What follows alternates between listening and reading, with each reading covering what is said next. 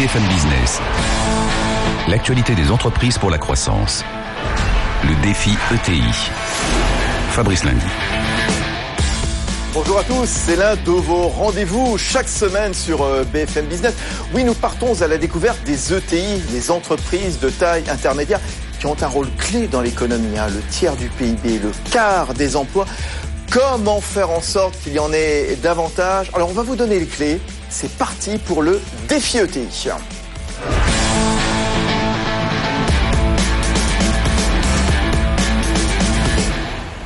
Oui, ces ETI, euh, chaque semaine, elles viennent vous donner des recettes, hein, des recettes d'optimisme avec leurs dirigeants, avec les meilleurs experts euh, justement. Tiens, euh, gros plan donc cette semaine sur comment redonner un petit peu donc comment placer les notions de collaboratif au sein de l'entreprise. Hein. On va vous parler des ETI 2.0. On verra ce que ça recouvre.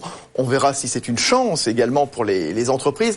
On va en parler dans un instant. Je vais les accueillir dans, quelques instants. On vous présentera Philippe Véran à la tête de Biotech Dental. C'est l'un des grands acteurs de la profession euh, dentaire. Stéphane Bobo, président fondateur de Innovate euh, Group.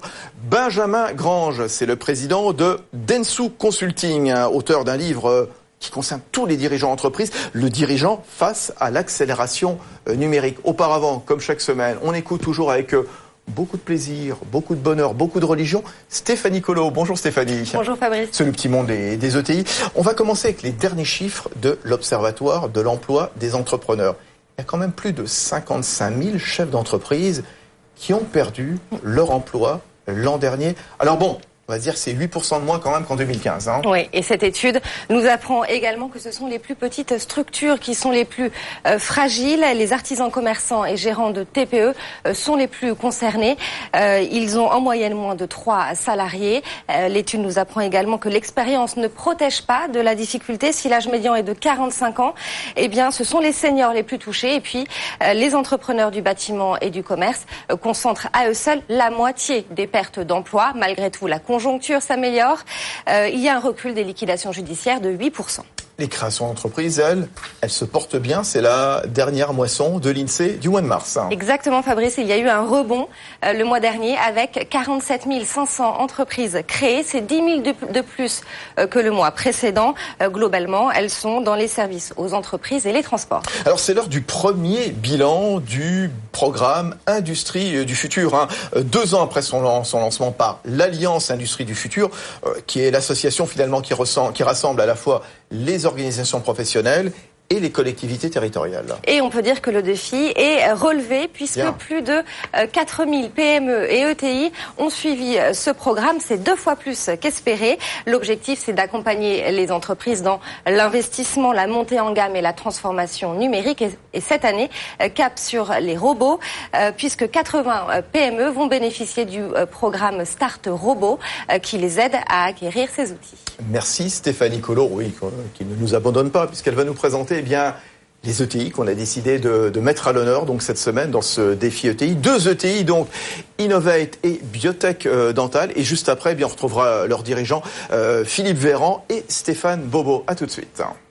Derrière Innovate, un homme qui depuis 20 ans innove justement dans les téléphones. Il n'a que 23 ans quant à une terrasse de café. Stéphane Bobo entend la sonnerie stridente et impersonnelle d'un téléphone portable.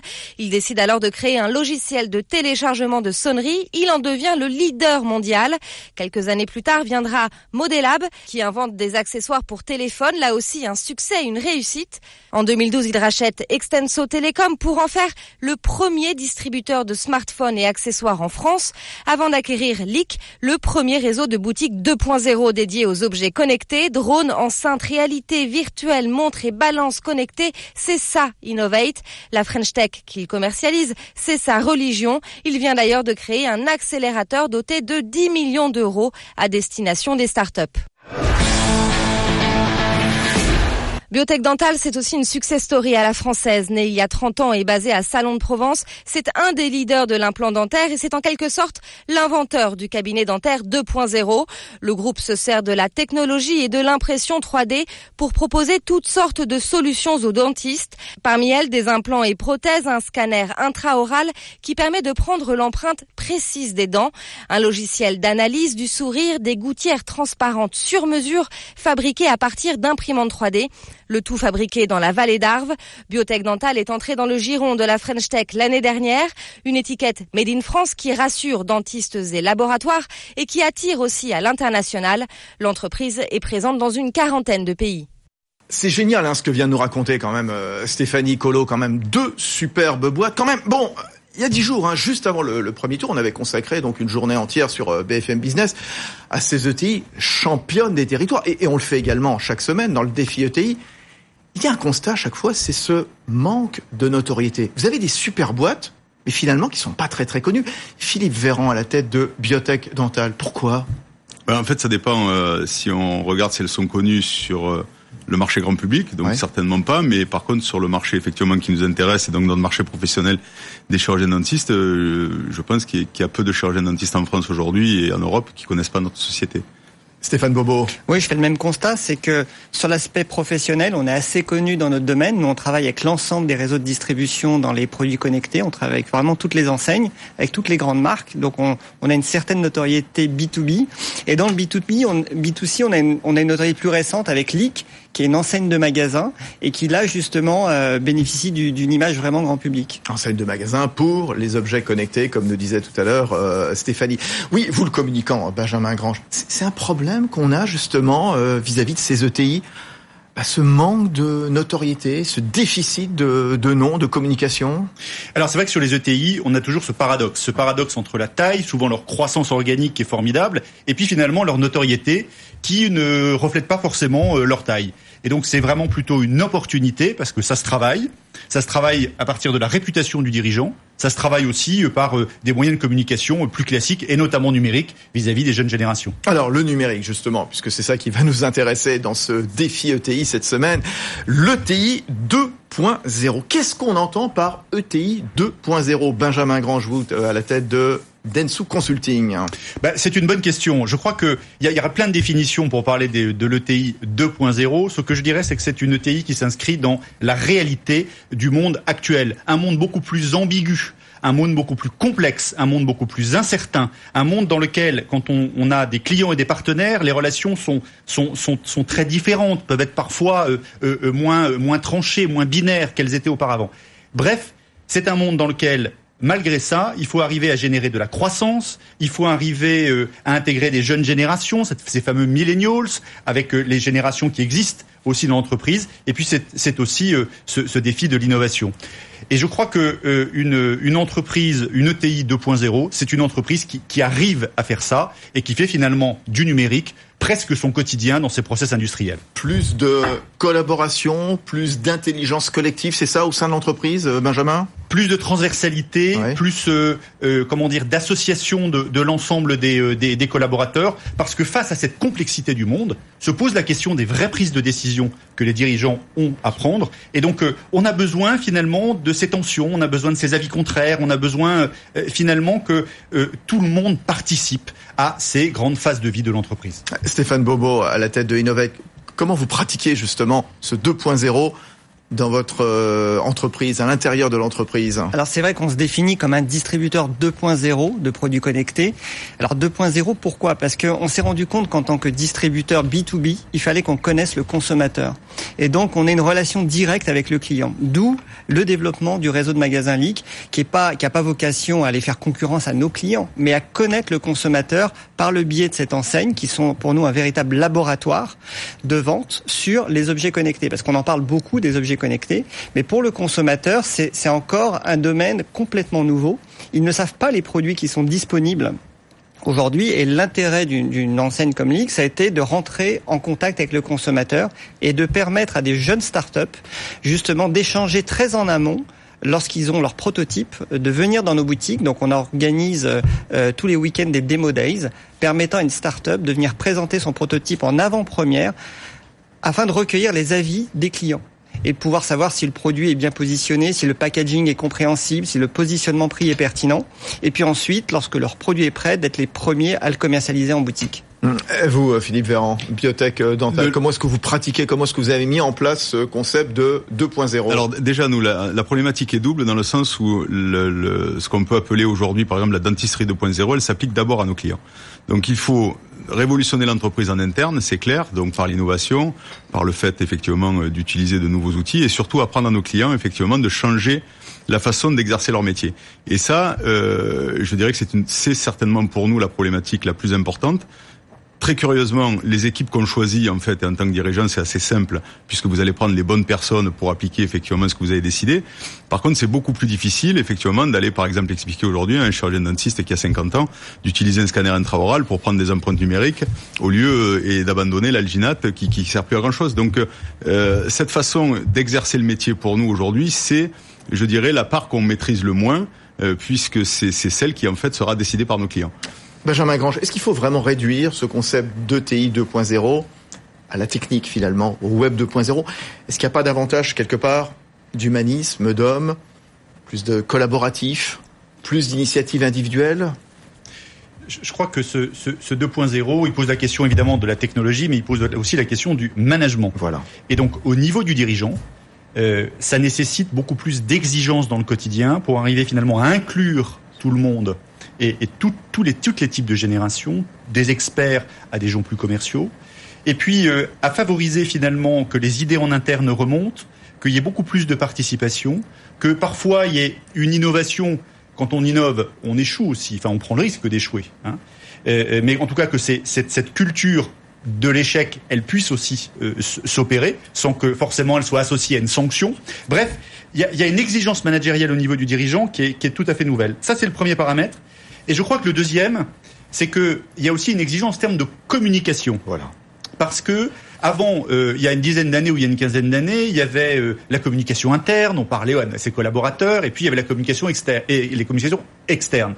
Et finalement, avec les réseaux sociaux, avec les millennials, avec le fait qu'il y a une porosité entre ces mondes-là, aujourd'hui, il n'y a plus de frontières. Et donc, ça pose la question de la réputation de l'entreprise, de la posture du dirigeant euh, en tant que, que figure euh, emblématique finalement de, de l'entreprise et dans la manière dont il gère la communication vers tous ces publics. Par exemple, euh, tous ces publics, ces clients, le chirurgien dentiste qui a 50 ans, là tout de suite Philippe Véran nous disait oui, finalement, nos techniques, elles sont peut-être pas adaptées à un certain âge. C'est ce que j'ai compris. Hein. Non, Quelque part, où vous allez avoir du mal à convaincre finalement. Qu'est-ce qui, qu qui, devrait lui dire, tiens, Benjamin Grange, à ce chirurgien dentiste de 50 ans pour le convaincre justement maintenant de, de faire ces, ces prises avec des quoi des scanners c'est quoi? Oui avec des, des, ce qu'on appelle des scanners intraoraux. Des scanners intraoraux pour faire ensuite les, les voilà, prothèses. Qui, qui, qui, vont effectivement euh, mesurer euh, effectivement les dents et. comment on doit communiquer? Comment on doit parler quand on est sur le 2.0 C'est un peu présomptueux d'apporter une réponse euh, ouais. comme ça. Ce que ce que peut dire c'est que face à une innovation, face à une nouveauté, il y a des gens qui vont l'adopter de manière très rapide ouais, ouais. et puis il y en a d'autres qui sont plus suiveurs et puis ensuite il y a des il y a des récalcitrants. Les suiveurs on sait qu'il y a des rouages particuliers, il y a des leviers pour qu'ils passent à l'action. Et donc, euh, il y a une manière de gérer euh, les ambassadeurs, les influenceurs, tous ceux qui vont faire que finalement, il y a un moment, ils verront qu'ils n'ont plus le choix et que c'est pas si compliqué.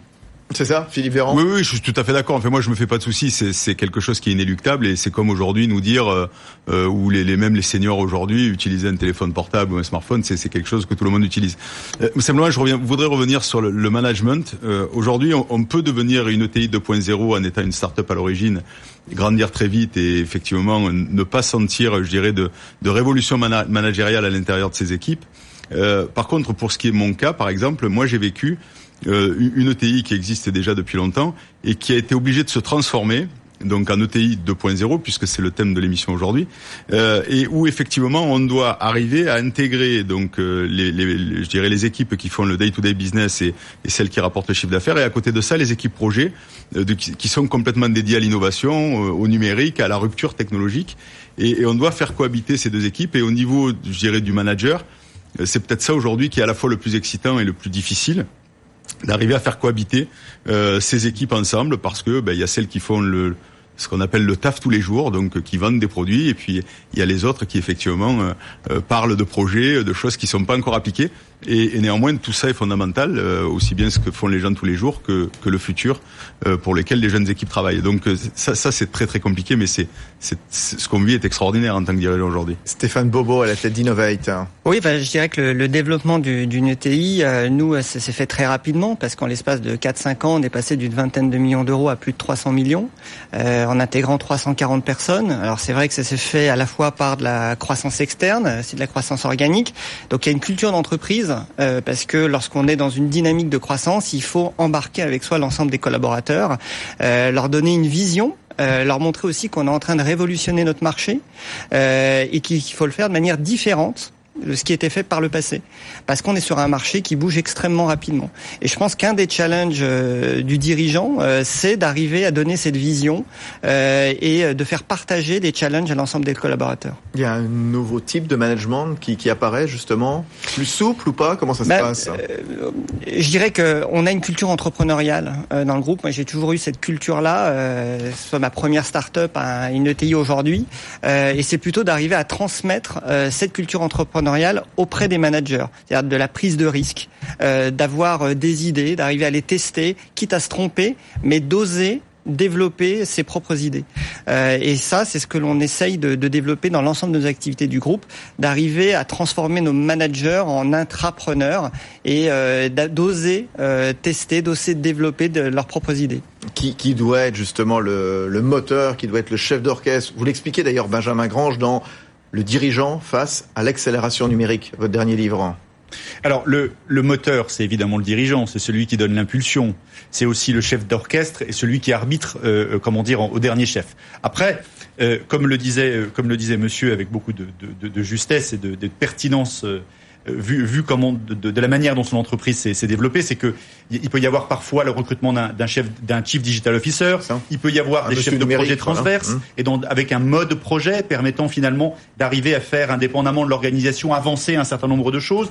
Et puis il y a, il y a le fait que les valeurs, euh, qui parfois euh, étaient euh, des mots un peu un peu creux, eh ben aujourd'hui, ça forme euh, un corpus de, de, comment dire de comportements cibles et qui anime un certain nombre de collaborateurs. Quand on dit euh, euh l'intrapreneuriat, ce n'est pas ce n'est pas qu'un mot, c'est aussi le fait d'être auto-animé, le fait de prendre des risques, le fait d'être un peu en déséquilibre avant, le, le fait d'avoir envie finalement de se dépasser et d'essayer un peu de nouveauté. Et ça, c'est dans la culture de l'entreprise, ça se crée et ça se cultive. On arrive à responsabiliser davantage les, équipes, euh, moi, je crois que plus autonomes, c'est libérant. surtout d'expliquer que tous les postes sont importants, toutes les fonctions dans l'entreprise sont importantes, les anciennes, les nouvelles, la personne qui se lève le matin euh, chez nous pour mettre euh, les machines en route à 4 heures du matin, elle est euh, aussi importante que le chef de projet qui lui est challengé, a fait du travail à domicile et correspond une fois par semaine en Skype avec ses équipes. Voilà, c'est, il faut arriver à, à, à montrer et, et à prouver. Je pense que c'est le, rôle du chef d'entreprise et c'est notre rôle puisqu'on est en fait la, la, la valeur de l'entreprise. Hein, c'est on est l'exemple. Et au fond, c'est à nous à prouver à ces gens-là euh, qu'ils ont une importance qui est identique. Et, et ça, je crois que euh, j'ai pu faire quelques erreurs euh, parfois de, de, sur des projets, peut-être m'intéresser un peu plus à ces projets-là. Lesquels, par exemple, justement, quelle erreur à ne pas faire? Les patrons de PME qui vous écoutent. Euh, j'ai intégré par exemple euh, une, une start-up, donc j'ai passé beaucoup de temps parce que il y avait une vraie rupture technologique à un moment donné sur sur sur un des produits effectivement qu'on a conçu. Et, et, mes équipes, je dirais habituelles, avec lesquelles je travaille depuis très longtemps, m'ont m'ont montré à un certain moment que leur mécontentement du fait que je passais peut-être un peu trop de temps avec les nouvelles équipes et, et voilà donc et, j'ai tout de suite corrigé j'ai tout de suite compris que cet aspect euh, psychologique était fondamentalement euh, fondamental pardon dans leur dans leur, leur comportement. Benjamin Grange, Stéphane Bobo, les, les clés d'une entreprise 2.0, comment on démarre une approche 2.0 dans une PME, dans une ETI Quelles questions se poser exactement? Ben, je crois qu'on l'a on l'a dit tout à l'heure, il y a une histoire de, de, de vision. Alors le vision, c'est c'est pas qu'un mot, c'est euh, c'est un, un futur projeté, c'est la manière dont on voit le marché euh, dans, dans, son, dans son futur. Et donc euh, ça, c'est ce qui va faire qu'on va entraîner les collaborateurs. Et même si on se trompe sur le chemin, parce que arriver à prédire ce qui va se passer dans dix ans, je pense que c'est très compliqué. En même temps, c'est nécessaire pour arriver à donner un but. Mmh. Donc ça, c'est évidemment le préalable. Stéphane Bobo Moi, je dirais qu'il faut partir du client. Et c'est vrai que l'approche consommateur est de plus en plus importante. Euh, L'expérience client, euh, on en parle de plus en plus, mais ça devient central euh, pour réinventer son métier. Hein, C'est-à-dire vraiment de se préoccuper du bénéfice qu'on peut apporter aux consommateurs. Et c'est pour ça que un, un, de mes conseils, c'est au lieu de se préoccuper sur l'innovation technologique, hein, euh, qui est certes très intéressante, euh, mais c'est surtout de se préoccuper des évolutions sociétales, exact. des évolutions que disais tout à l'heure, moins de techno peut-être, enfin dans ouais. un premier temps, et plus d'hommes, d'humanisme. Exactement, de voir comment euh, comment on est en train de vivre, comment on est en train de vivre avec euh, notre environnement, euh, les nouvelles technologies, et d'apporter des solutions à ce nouveau client qui est pas le même qu'il y avait 10 ans, qui a 10 ans euh, auparavant. Il change, on change, et donc il faut répondre à ces à ces demandes en apportant des services et les produits qui correspondent. Les étapes à suivre, Philippe Véran? Oui, je suis tout à fait d'accord sur la, la, la remarque, l'analyse de son marché, c'est avant tout savoir reconnaître les besoins de son client. Donc ça, c'est valable pour pour tous les métiers. Euh, moi, je pense quand même que ce qui est ce qui est fondamental, en, enfin en tous les cas dans le médical, euh, c'est effectivement l'utilisation de la technologie pour concevoir, je dirais, pour toujours mieux soigner. Je pense que c'est l'ADN de, de, de, toutes les sociétés qui aujourd'hui fabriquent des dispositifs médicaux. Et nous, on a été aussi confrontés à une logique de coût, c'est-à-dire que la technologie nous aide à rapatrier aujourd'hui de l'emploi en France par euh, l'utilisation et la fabrication, par exemple, de prothèses dentaires qui pourront être faites par des imprimantes 3D. Donc, en l'occurrence, c'est ce que nous faisons aujourd'hui. Vous avez trouvé et finalement la recette contre la désindustrialisation dont on parle tellement. On est entre les deux absolument. tours de l'élection présidentielle. Bien donc, donc, Alors, c'est une vive concurrence venue de Chine dans votre oui, secteur, il y a, hein, les prothèses. Il y a une concurrence ah. venue effectivement des pays à bas coût sur et on a transformé, je dirais, cet artisanat euh, prothétique en artisanat numérique. Et aujourd'hui, ben, on va former les prothésistes dentaires à cette utilisation, je dirais, du numérique pour pouvoir concevoir des prothèses en France avec effectivement, là pour le coup, de la technologie, exclusivement de la technologie. Mais c'est une autre façon, effectivement, de créer de l'emploi durable, des nouveaux métiers, peut-être aussi être attractif pour les jeunes. Donc je trouve ça, je trouve ça très bien. La technologie et aussi la recherche et développement, 10% du chiffre d'affaires oui, de biotech dentale, oui. chiffre d'affaires 45 millions. 65 cette année, voilà. euh, oui, tout à fait. Donc voilà. consacré à la R&D et, et, sur le total du groupe, euh, voilà, c'est plus de 10 millions d'euros. Pour faire rentrer la dentisterie dans l'ère 2.0 avec ses moules par impression 3D, sans prise d'empreinte, voilà, ça, ça, réduit aussi hein, le, le, le, temps justement. Ça réduit le temps entre le prothésiste et le dentaire. Et Totalement, le ça a plus de précision, un gain de temps, euh, et puis au final quelque chose qui qui risque aussi de coûter moins cher parce qu'on pourra plus soigner les gens. Donc euh, c'est le graal absolu nous concernant. Benjamin Grange. Moi, je voulais revenir sur euh, le point que vous avez évoqué, c'est-à-dire euh, le, facteur d'attractivité pour les jeunes. Et c'est vrai que ça rejoint ce qu'on disait au départ, qui est de dire euh, finalement, il y a peut-être un, manque de notoriété ou parfois de réputation de ces ETI, malgré la croissance et la qualité de ce qu'elles font. Et, et, je trouve que c'est vraiment dommage parce que, parce que pour les jeunes générations, une ETI offre, à mon avis, trois grands bénéfices. Le premier, c'est que il y a davantage de proximité avec le dirigeant. Or, c'est le dirigeant qui entraîne. Et ça, c'est pour un comment dire par rapport à des très grands groupes internationaux, c'est vrai que euh, c'est beaucoup plus intéressant. Il est là. Il est là la deuxième voilà. chose, je pense que c'est la, la capacité à travailler du temps long. C'est-à-dire que l'actionnariat est souvent plus stable encore plus vrai sur le family business. Mais, mais donc ça veut dire qu'il y a des investissements dans la durée, il y a des décisions qui sont, qui sont appuyées et qui sont d'exercice en exercice reconduites. Donc là-dessus, il y a plus de pérennité. Et donc l'innovation, elle est à mon sens plus facile. Et puis, et puis enfin, euh, la, la, capacité probablement à avoir des schémas d'association au collectif, des schémas de rémunération un peu intelligents que les, les jeunes, auxquels les jeunes aspirent. Et ça, c'est davantage possible dans ces ETI que dans d'autres d'autres entreprises. Ça, les jeunes, vous connaissez, hein, vous, Stéphane Bobo, puisque vous participez au, au MoveJ, hein, l'association de Dominique Restino, donc euh, qui met en avant justement des jeunes créateurs d'entreprises. Dominique Restino, qu'on salue. Oui, euh, justement, euh, les, les, clés pour terminer, on, on, on va conclure dans un instant.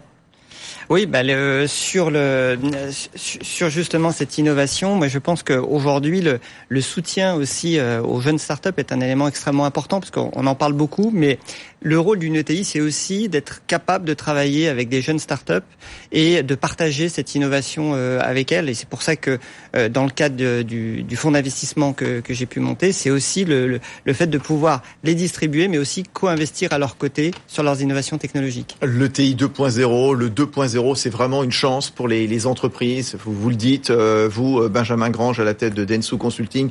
Allez-y, lancez-vous. C'est ça ou rien, quoi, quelque part. Hein. Bah, regardez, en France, les secteurs en croissance. Mm. Les, les, ETI 2.0, elles sont en forte croissance organique. Mm, mm. Donc euh, c'est effectivement un potentiel formidable. Potentiel, c'est une chance pour les entreprises. Stéphane Bobo. Oui, c'est une chance. Euh, aujourd'hui, c'est vrai qu'il faut aussi euh, penser à l'internationalisation lorsqu'on veut passer au stade de l'ETI. Le marché français est un marché important, mais ça passe aussi par une volonté de se développer à l'international et pas de rester que sur le marché français.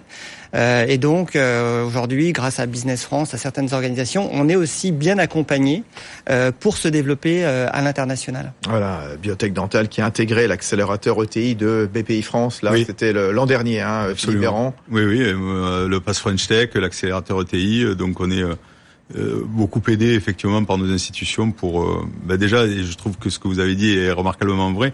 Je pense que l'essentiel dans une ETI 2.0 c'est cet actionnariat euh, souvent familial qui et c'est vrai que c'est nous qui investissons notre argent nous les actionnaires familiaux. Et, et on, on, laisse le temps puisqu'on décide et on, on, investit en même temps on laisse le temps effectivement à la réussite au projet à la différence des financiers avec des milestones, de la pression et au final, euh, ben souvent malheureusement beaucoup de pression et peu de réussite. Ça fait partie de tous les atouts qu'on met en avant chaque semaine au sein des, ETI avec nos amis de la, Banque Palatine, des experts. Ben tiens, justement, le côté familial, je pense qu'il faudra y consacrer un, prochain numéro du défi ETI. Merci à vous. Merci Benjamin Grange, donc euh, président de Densu Consulting, auteur du dirigeant face à l'accélération numérique. Stéphane Bobo était également avec nous, président fondateur de Innovate, et puis Philippe Véran, donc à la tête de Biotech Dental, l'un des acteurs de la profession dentaire. Oh, c'est pas fini, hein. Vous savez, rendez-vous euh, chaque semaine avec l'abécédaire ETI, les mots euh, des ETI. Et c'est Alexandre Montet qu'on va retrouver dans un instant, le délégué général du métier. Et trois mots recrutement, long terme et niche. BFM Business, le défi ETI, l'abécédaire. Avec 120 000 emplois nets créés sur la période 2009-2015, en pleine crise, les entreprises de taille intermédiaire sont la seule catégorie d'entreprises à avoir créé massivement de l'emploi. Les ETI sont des airbags pour notre économie. Le long terme, c'est l'ADN des entreprises de taille intermédiaire. Ce sont des entreprises qui voient loin, des entreprises qui construisent parfois sur plusieurs générations leurs marques et leurs produits. Ce long terme, il est dû à la stabilité de leur actionnariat, majoritairement familial. 75% de nos ETI sont familiales ou patrimoniales. L'enjeu de la transmission y est décisif. Dans l'industrie comme dans les services, les entreprises de taille intermédiaire sont positionnées sur des marchés de niche, des marchés extrêmement étroits. C'est la qualité du produit, l'innovation constante dans ces mêmes produits, la conquête à l'international qui est la recette de leur succès. Niche, long terme, recrutement, recrutement, les trois mots choisis par Alexandre Montel, délégué général euh, du métier. C'est fini, c'est fini pour euh, cette semaine. La semaine prochaine, gros plan sur le modèle allemand, le fameux Mittelstand, voilà, qui fait rêver un certain nombre de, patrons de PME et de TI en France. Hein. Quelles en sont euh, ses forces hein. On les verra justement et rendez-vous avec de nombreux experts comme chaque semaine. On sera notamment avec le patron d'une ETI, Bruno Grandjean, à la tête de Redex. C'est fini pour le défi ETI vivement le prochain. BFM Business, le défi ETI, l'actualité des entreprises pour la croissance.